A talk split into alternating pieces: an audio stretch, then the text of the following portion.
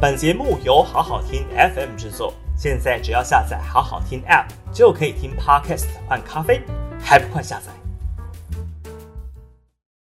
好好听 FM 的朋友，大家好，我是平秀玲。六月八号的今日评评理哦，来谈谈呢、哦，恩恩爸爸找真相的事件呢，有了一个非常重大的发展。这个发展呢，新北市消防局到底有没有演了一场戏，搞砸整个政府的公信力啊？那恩恩爸爸找真相这件事情哦，当然经过这个媒体大幅的报道，大家也希望恩恩爸爸能够找到那八十一分钟的真相。那其实最重要的，这个是对于这一个呃受难者家属，就是恩恩的家人，是一种创伤后的心理治疗。对于那段时间所发生的事情的过程啊，那如果能够完整呈现，对于恩恩爸爸来讲，也许对于他们日后的生活回归正轨是很有帮助的。所以我也一直很支持恩恩爸爸能够透过这样子的一个方式做一些创伤后的治疗。但是呢，这个过程当中哦，有各式各样的政治力的介入哦，包括了这个媒体舆论的炒作。似乎要把它导引向政治的风向啊，那一些政治人物的介入，这个对于呢这一个恩恩家庭的创伤后的治疗，到底是不是一个正面的帮助？这当然呃见仁见智啊。那也许有更多的力量帮助恩恩爸爸，对他来讲是一些支持哦。那当然也有一些这个政治人物、媒体人是在消费恩恩爸爸。那只要不要对于这一个恩恩家庭有直接的伤害，也许那是呃恩恩家庭自己的选择。但是现在呢，这个整个攻防哦，已经到了这个新北市政府的消防局有没有造假的疑云呢？那就已经是非常严重的一个政治上面的指控。新北消防局真的有必要出来完整的呈现。整个事情的来龙去脉，有一名前新北消防局的消防员呢、哦、出面爆料，他说呢，恩恩爸爸到新北消防局去听报案录音带的那一天呢，那新北消防局呢动员了上上下下这一个模拟所谓的报案中心的现场哦。那一一九勤务中心的这个报案现场是会有非常多进线电话，在第一时间呢，这个新北市政府没有提供录音档给恩恩爸爸的说法呢，是说呢，这个一九的报案的电话当中哦，因为会夹杂其他的报案的个资等等嘈杂的背景声音哦，所以呢不方便直接把录音档交给恩恩爸爸带回去听哦。那最后妥协的方案，当然是由恩恩爸爸到消防局亲自去听录音带的内容，搭配他们所翻出来的译文呢、哦，去确认录音带的内容正不正确哦。那这总共是有八段的录音内容。那到目前为止呢，恩恩爸爸当然没有提到，就是这八段的通话的内容与译文之间的出入，以及是不是有相关的疑点呢？这部分恩恩爸爸还没有提出他的。见解，但是现在呢，这个前新北消防员的爆料是告诉大家哦，他去听录音带的那一天哦，呃，消防局长黄德清下令哦，要把一一九勤务中心这一个模拟的非常的忙碌嘈杂，那似乎是说要还原四月十四号那一天报案的这个现场哦。那新北消防局出来证实确有此事哦，是因为恩恩爸爸说想要看一下这一个报案中心，呃，是不是真如这个新北消防局所说的，这个录音带的内容会非常的嘈杂，有其他人报案的个资，他想要知道是不是有这样子的一个状况。于是新北的消防局居然就用还原现场、模拟现场的方法，要重现四月十四号。那一天晚上的这个现状，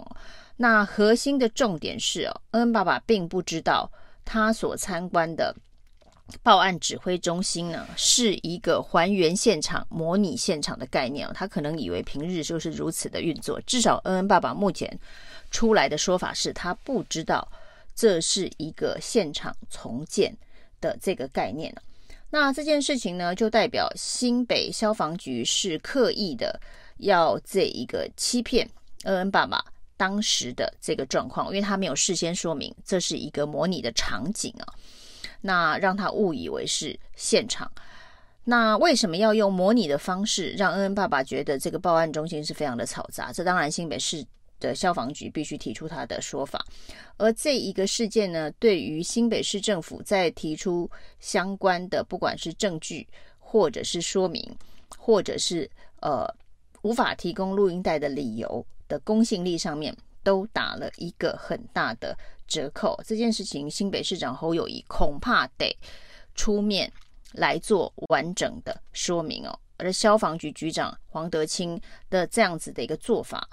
如果呢不是撤职查办的话，也应该要有重大的惩处哦，否则新北市长侯友谊的这个政治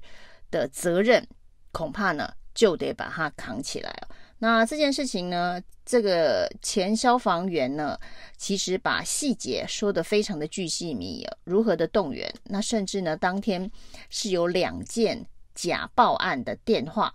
那发生的时间点，这个指令下达的时间点是九点半到十点之间所发生的，那这个时间点的确是新北市政府消防局跟恩恩爸爸所约定要到消防局来听录音带的时间呢。那整个事情的荒腔走板以及荒谬，其实已经很接近我们常常听到的，在军中服役的这一个官兵啊，面临上级长官啊来高装检的状况。那高装检就是一个欺上瞒下、造假的一个检查。所以呢，这在台湾的不管是军中的文化或是公务机关哦，是不是都是用这样子的一个心态，在面对外界要求资讯公开检视的一个时候？那这是不是台湾的集体造假文化所反映出来的？那这也让很多的其他的公务机关哦，呃，可能也背了黑锅，可能也凸显了问题哦。那到底是哪一种？我觉得可能这个事件呢、对于台湾的这个政府机关未来的资讯透明度会有一个非常重大的影响。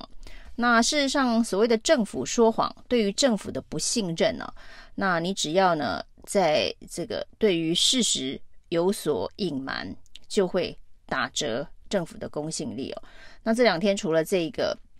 新北市消防局的这一出戏引起大家的震惊之外，另外呢，蔡英文总统哦，用这一个呃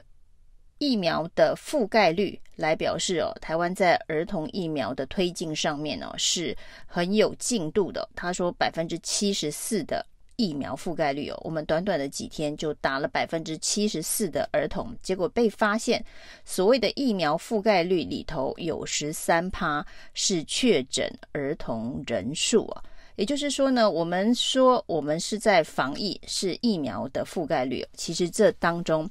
是有十三趴，是指不幸染疫的儿童，所以它并不是一个积极主动的防疫措施哦。疫苗的施打率就是百分之六十一哦，那这还包括前一波的莫德纳加这一波的 BNT 加起来才是百分之六十一，这只都是一剂的覆盖率。然后呢，被加进这个总体覆盖率七十四趴的数字当中的十三趴是不幸染疫的儿童，那这中间当然很多是已经康复的儿童，所以呢，最新的